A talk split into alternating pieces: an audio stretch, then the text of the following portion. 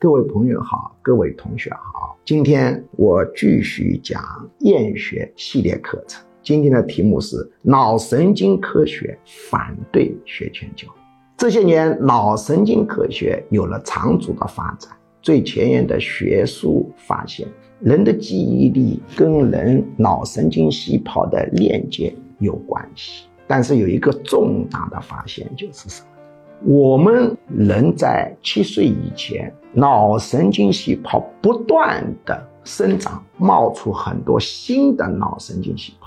它同时伴随着一个现象，就是旧的脑神经细胞之间的链接进行重组，也就是说，旧的链接消失了，形成新的链接。所以我们会发现，你小时候一岁两岁的事是记不得的，三岁四岁。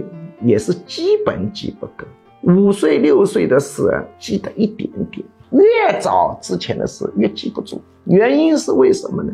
脑神经之间的链接重组导致旧有的记忆消失，所以脑神经科学非常反对学前教育。学前教育它这个重新链接以后，你的那些学前教育都没用的。